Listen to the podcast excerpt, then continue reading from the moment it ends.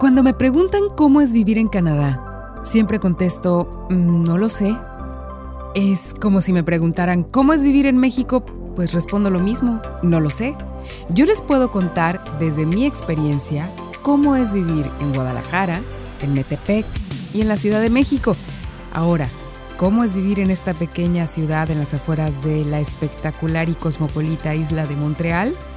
Eso sí se los puedo contar.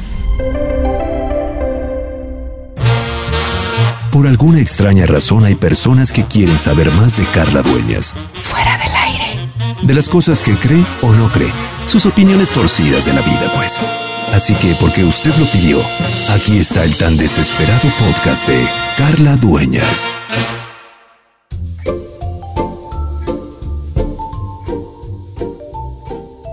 Saint-Jean-Saint-Richelieu.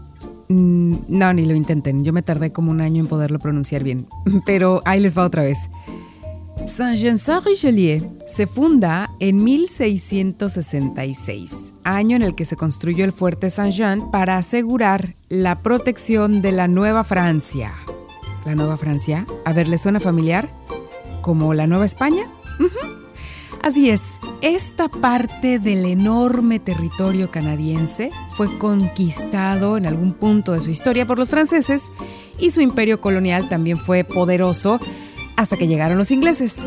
Pero bueno, no nos adelantemos. Déjenme contarles un poco la historia de Quebec, provincia que aloja mi ahora hogar, esta pequeña ciudad llamada Saint-Jean-Sur-Richelieu, porque quiero que comencemos a entender en qué nos parecemos los mexicanos a los quebecuas.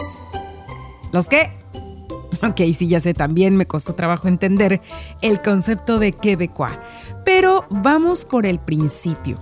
A ver, Canadá es el segundo país más extenso de todo el mundo en superficie, después de Rusia, y gracias a este enorme territorio se caracteriza por tener la frontera más larga del mundo con nuestro también vecino de los Estados Unidos. Imaginen todos los climas, la flora, la fauna que pueden encontrar en un país que ocupa casi la mitad de Norteamérica y donde el Polo Norte también se encuentra dentro de su territorio. Bueno, Canadá tiene los atardeceres del Pacífico, que me encantan, los amaneceres del Atlántico, que a veces me los pierdo, y bueno, los pingüinos del Ártico.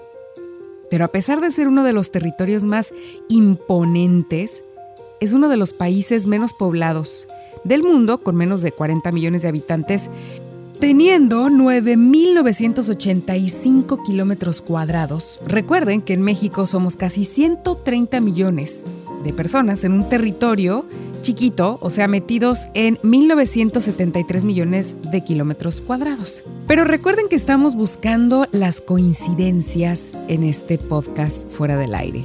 Algo que aprendí también viviendo en Londres fue que en lugar de buscar eh, tú a quién le vas, a qué equipo de, de fútbol, soccer eh, apoyas, que sea al Liverpool, que sea al Manchester, que sea al Chelsea, y bueno, en el caso de los tapatíos, que sea las Chivas, que sea al Atlas, eh, que si a los Leones Negros, todos coincidíamos en Inglaterra o en Londres al menos, y en el flat donde yo vivía, en que nos gustaba el fútbol y punto.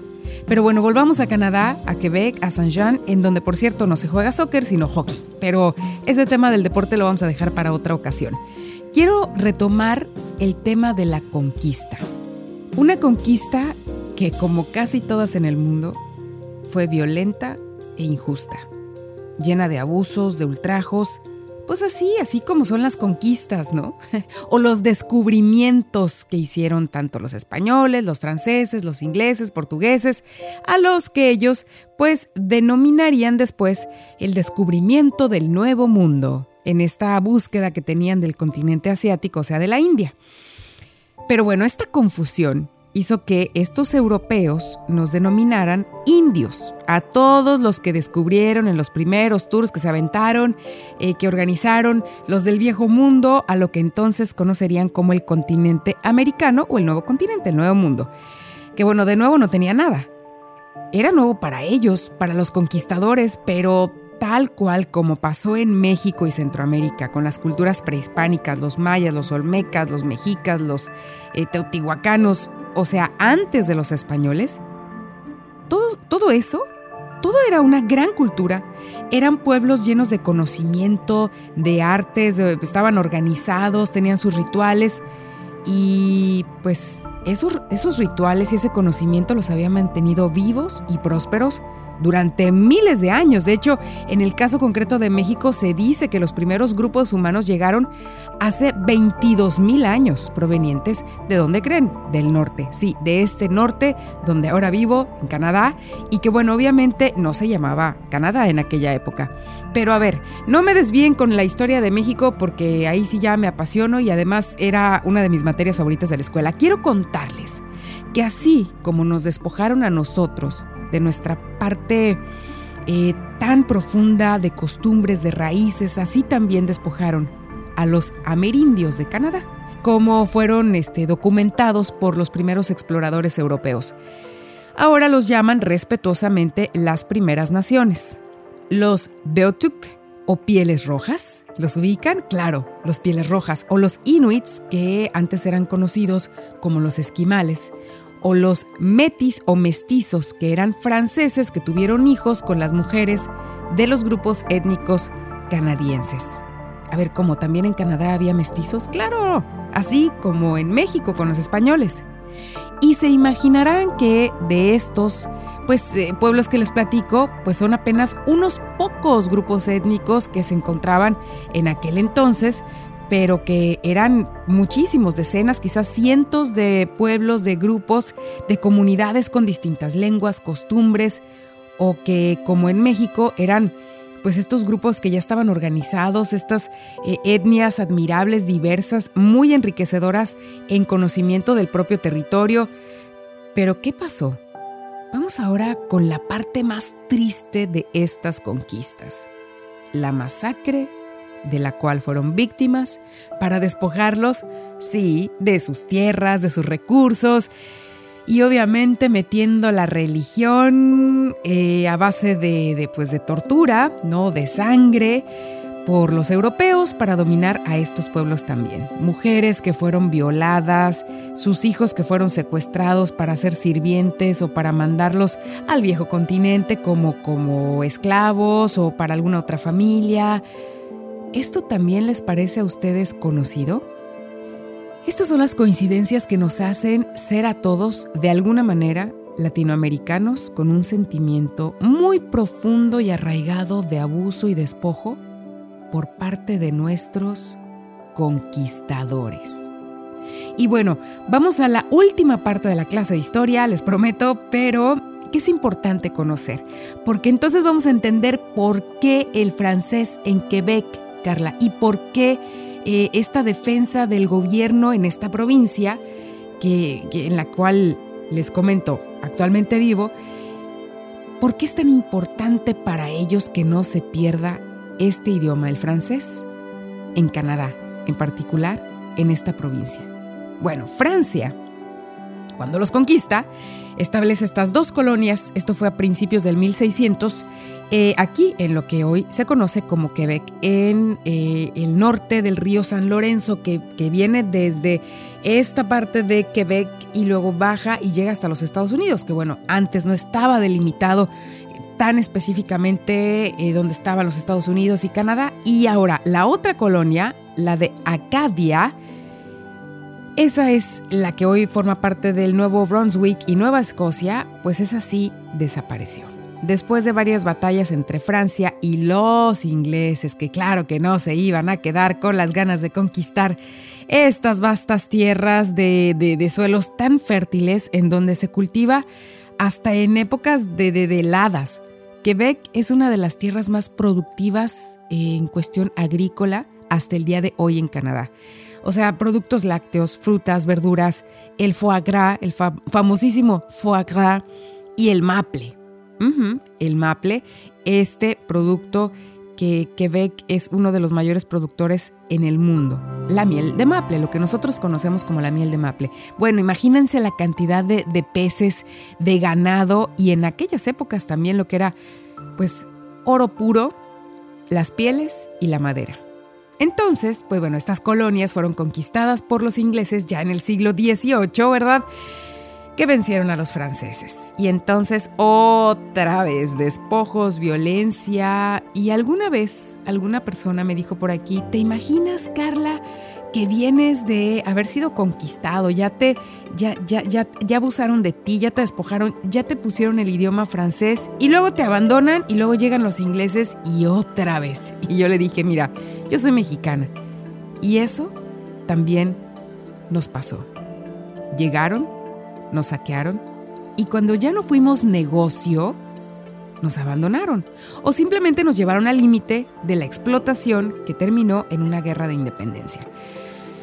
Ay, qué cosas, ¿verdad? Hasta le, se acuerda uno y le da uno coraje. Bueno, a ellos, los franceses, y luego los ingleses y a nosotros, en este caso los españoles. Sin embargo, pues pese a que esta región de la Acadia fue destruida y sus habitantes pues se fueron para todos lados, corrieron para todos lados, la colonia de Quebec, que sí sobrevivió, pues luchó por sus derechos hasta que les reconocieron mantener su lenguaje, que en este caso es el francés, y que tuvieran leyes propias y que tuvieran, eh, pues ahora sí que como su propio gobierno, que esto es muy importante, a cambio de qué creen. pues sí, exacto, de fidelidad a la reina. O sea, de seguir mandándole impuestos al Reino Unido. Cosa que obviamente no les encanta y es por eso que en algún punto en los años 60 fue muy parecido, muy similar al tema de los catalanes y el resto de España. O sea, se querían separar de Canadá. Pero bueno, eso será en otra clase de historia. Lo que quiero con estos datos históricos muy puntuales es transmitirles desde dónde podemos entender por qué defienden su idioma, por qué tienen programas especiales para nosotros los inmigrantes para aprender el idioma francés. Imagínense que después de que los españoles nos hubieran conquistado y que ya nos quitaron nuestras lenguas náhuatl y, todas las lenguas que en su momento encontraron y les dijeron, ahora es el español. Imagínense que años después, generaciones enteras, familias, descendencias, no, no, no, no, no, no, ya llegaron los ingleses, ya nos conquistaron, ahora que creen, se olvidan del español y ahora van a hablar inglés. No, no, no, no, no, no. O sea, alto ahí, aguántenme las carnes, a diferencia entonces de las otras nueve provincias canadienses, Quebec tiene como única lengua oficial el francés. Y es la única región mayoritariamente eh, francófona de, de América del Norte, desde los Estados Unidos, aunque esto no quiere decir que no acepten el idioma inglés. Este es un país bilingüe pero sí está vetado en la provincia, es decir, restringido a, que, a que sea entonces muy equilibrado, sobre todo en, en Montreal, donde se habla el inglés y el francés. Es decir, ahí les va, hasta en un Starbucks, tú llegas y ellos te saludan hi o bonjour, es decir, hello, bonjour, que es hola y bueno, buen día en francés. Dependiendo de cómo les respondas tú, si les dices hi o good morning o bonjour, ça va, ah, entonces hay que hablar inglés o hay que hablar francés. Incluso en el Starbucks. Bueno, el idioma francés tiene esta protección legal e incluso la provincia de Quebec tiene inspectores lingüísticos que revisan y controlan que la gente sí tenga esta parte bilingüe y que se use el francés. ¿Por qué este celo? ¿Qué clavados? ¿Qué intensos, Carla? Esto tiene que ver con la historia del pueblo quebecoa que sufrió periodos como nosotros de represión, de violaciones, de abusos, de imposición británica, de los ingleses. Es por eso que cuando uno llega aquí hablándole el inglés y que ellos inmediatamente se sienten así, con esta sangre así como hirviendo de ver, ver, espérame, yo no hablo inglés de entrada lo puedo entender, lo puedo, puedo conversar contigo en inglés, pero no me voy a sentir 100% cómodo. Quizás las nuevas generaciones sí, pero los, ahora sí que los New Classics y la gente de eh, todavía 30, 40 años no se sigue sintiendo tan cómoda hablando siempre en inglés, ¿no? Pero lo que parece increíble y absolutamente eh, resiliente, aunque sé que esta palabra es eh, de repente complicada, ¿qué es la resiliencia? Bueno, es la capacidad de después de ser golpeado vuelvas a tu estado original, ¿sí? Como estas eh, punching bags que le das un golpe y después regresan a su forma original. Esta resiliencia, esta capacidad de volver a integrarte de los canadienses es admirable. Es más, vamos conociendo algunos datos importantes para entender cómo es que funciona su multiculturalismo. O sea, imagínense, imagínense que esta multiculturalidad de los canadienses es muy particular.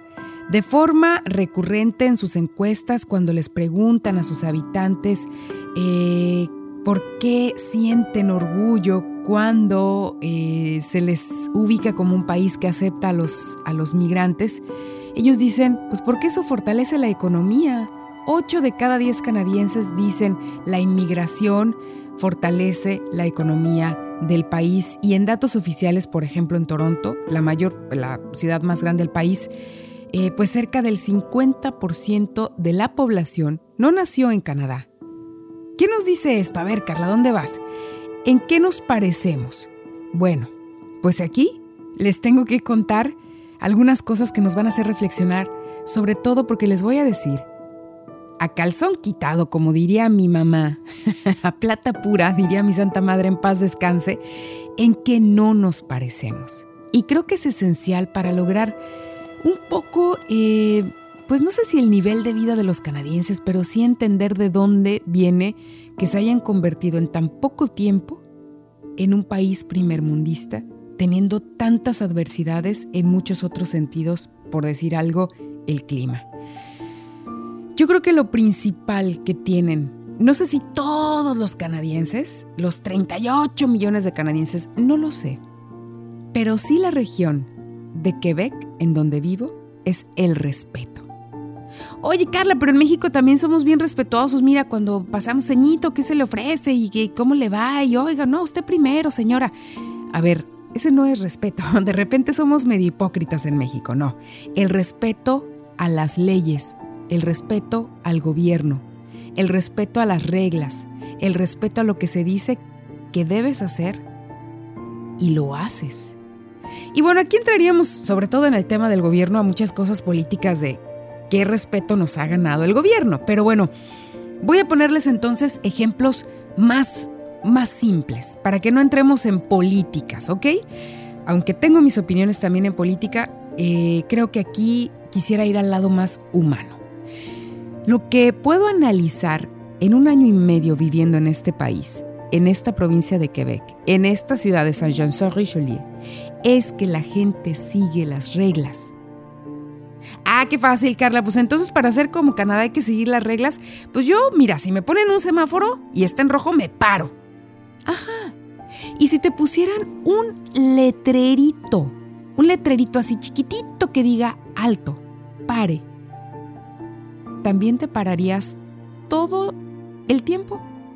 Todas las veces que te topes con ese letrerito rojo en la esquina, ¿te pararías? A las 2 de la mañana, a los domingos, en la noche, eh, si vivieras en un lugar así, en la montaña, con los venaditos, ¿también te pararías? Se los digo como mexicana, absolutamente mexicana. A ver, no, no, no, no, no. Aquí no estamos hablando de que sea, ay, Carla se está haciendo la canadiense. No, no, no. Yo les estoy diciendo que a mí me cuesta mucho trabajo entender, porque yo he vivido con el miedo de pararme en cada esquina por la cuestión de seguridad, en un semáforo, manejando sola. Generalmente no me paro o sea, me sigo, me, ya sabes, te paras, eh, te fijas a ver y te cruzas el, alto porque no vaya a ser que alguien llegue y te robe. Ese es el problema aquí. Hay que pararse porque lo traen en la sangre cumplir las reglas. Y entonces yo, como Carla mexicana, digo, pero qué chingados haces, Carla. O sea, ¿para qué te paras? Son las 2 de la mañana. Pásate el letrerito. Nadie te está viendo. No hay cámaras. No hay nadie. Estamos solos, son las 2 de la mañana. Pásate. Lo peor que nos puede pasar es que se atraviese una ardilla o un venado. No. No importa si lo están viendo, no importa si lo están grabando, no importa si no hay un semáforo, ahí hay un letrero de que me tengo que parar y me paro. ¿Estamos listos para eso? ¿De verdad estamos listos para seguir las reglas? O cuando podemos, nos brincamos así. Yo conozco a alguien que no te formes. Yo conozco al que, al de ahí, del de la secretaría, yo te dámelo, yo lo pago. No te formes. Ay, hombre, no, no, no, tú qué va. Ni lo, yo, mira, le pagamos aquí a esta persona, va y te hace el trámite y tú ni te preocupas. O sea, no, no, no, no, no te, no te, no te apures. Así somos los mexicanos y lo tenemos en la sangre.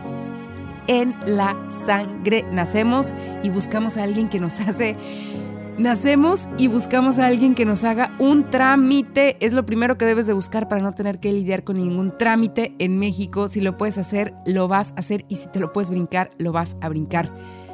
No importa, no importa de qué nivel socioeconómico, político, cultural seas. Eso no lo hacen los canadienses. No lo hacen. No lo, bueno, otra vez, no sé si todos los 38 millones, los de Quebec, los de Saint-Jean, y es una muestra pequeñita, pero así como la sangre contiene toda tu información, una gota de sangre también creo yo que esta pequeña ciudad y Montreal, bueno, me ha enseñado que así funcionan los canadienses. Y entonces, como diría nuestro querido Cantinflas, ahí está el detalle. No necesitan un semáforo y una cámara para pararse porque, como les digo, lo tienen en la sangre. Pero hay otra cosa con la cual nacen los quebecuas. ¿Saben? Nacen con la nieve hasta el cuello. Déjenme explicarles mejor. Si aquí una persona, desde que llegó a esta región, no importa hace cuántos miles de años, tenía que lidiar con un clima extremo. Con un clima que podía llegar hasta los menos 40 grados. Si no sigues las reglas. Y sobre todo, si no te preparas, te vas a morir.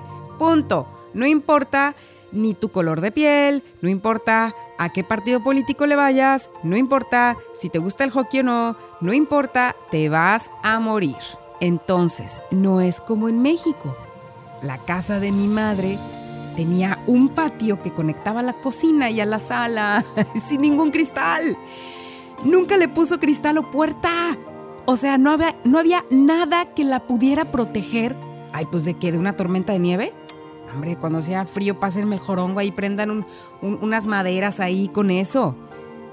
En fin, pudiéramos hablar de cada aspecto en el que somos distintos, en el clima, en el tema geográfico, político, cultural, pero siempre me gusta crear puentes y entender cómo es que, por ejemplo, una mexicana puede estar casada con un quebecois. ¿Cómo es que la comunicación va más allá de hablar español, inglés o francés?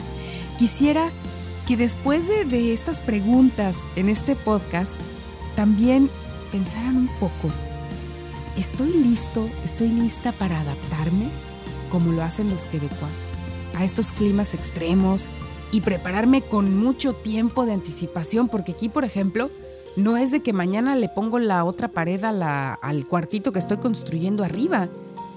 Porque aquí, en el siguiente mes puede empezar a nevar y ya no puedes construir.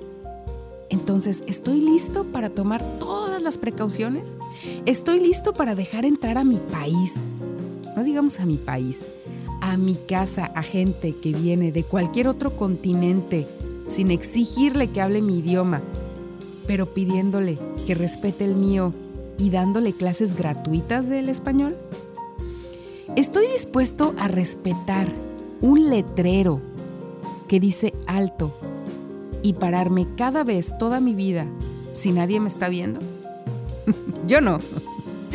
Yo no estaba lista, pero creo que, que ahora que lo, lo, pienso, así de, así de ridículo y simple como suena, ¿no? Ay, Carla, pararte en un alto, los reto. Los reto a que se paren cada vez con un letrero 3 de la mañana, 7 de la mañana, domingo, no, importa. Yo no estaba preparada. Yo todavía siento en la panza cuando Carl se para que estamos perdiendo el tiempo. O que algo nos pudiera pasar.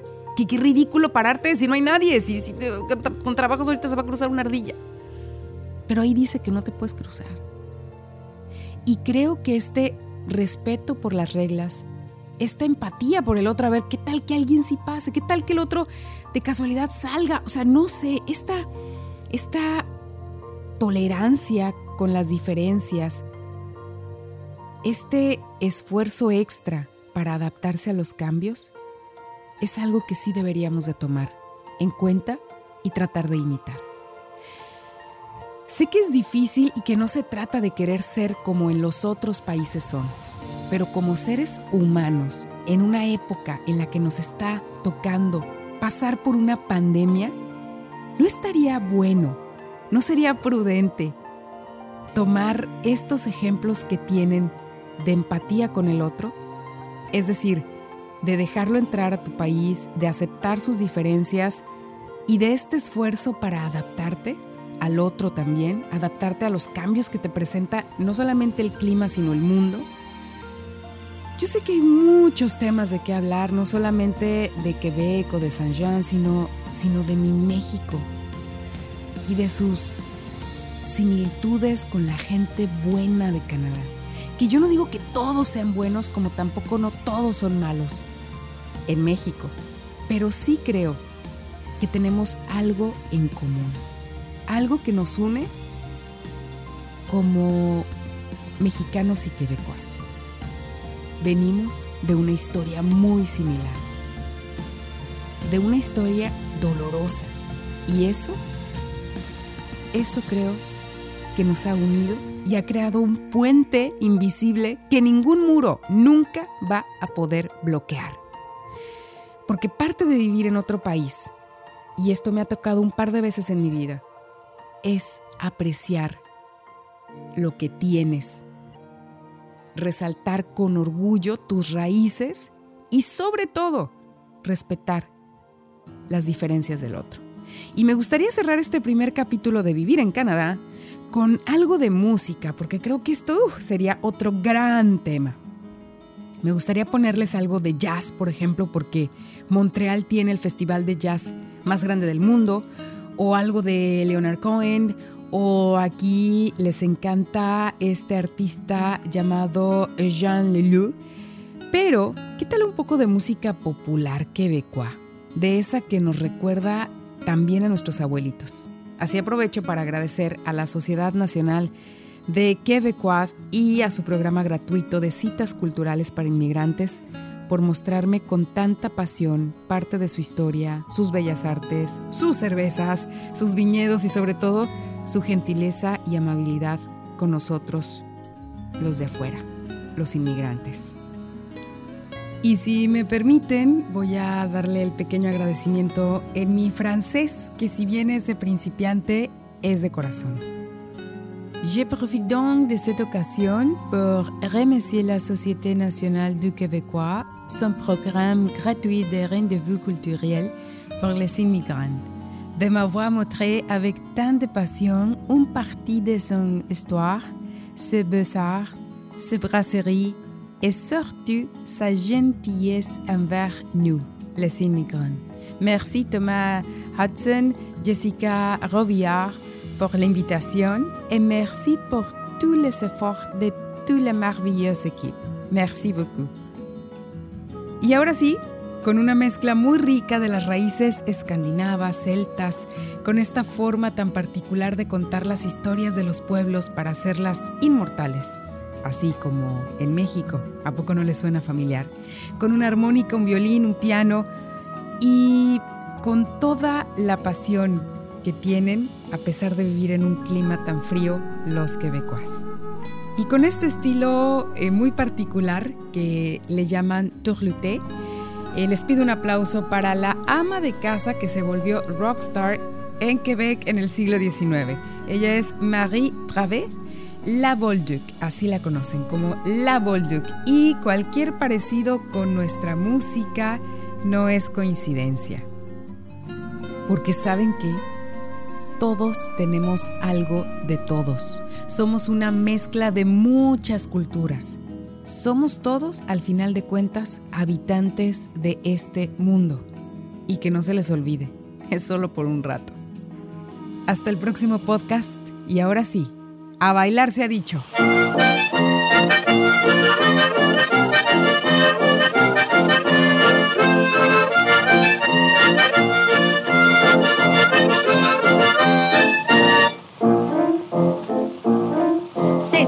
Habitants que je m'adresse maintenant. Quittez jamais vos campagnes pour venir rester à Montréal. Dans des grandes villes comme ça, de la misère, y en a. Et surtout cet hiver, il y en a qui mangent du pain noir.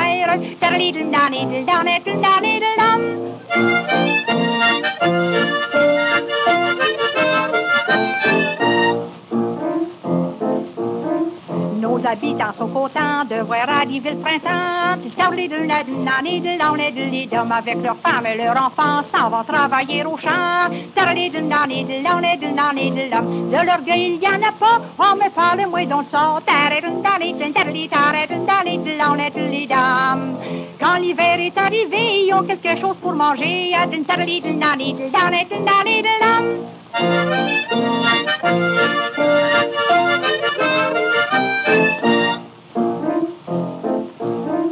Leur cave et leur amoin sont remplis de provisions d'hiver. À part de ça, ils ont de l'argent, ils n'ont pas besoin de la Saint-Vincent. Écoutez-moi, mes amis, est-ce que vous êtes bien restés-y? Des gens qui crevent de faim, Montréal en a déjà plein.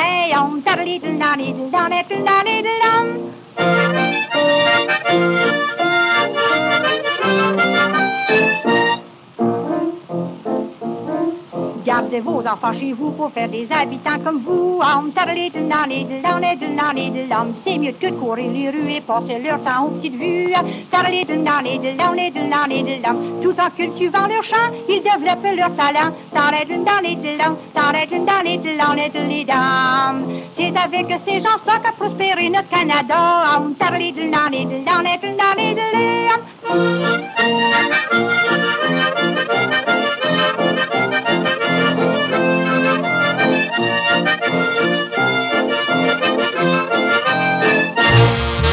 Este fue el desesperado podcast de Carla Dueñas. Fuera del aire. Si le gustó, compártalo. Si no, también, para que, como en los circos malos, otros también caigan.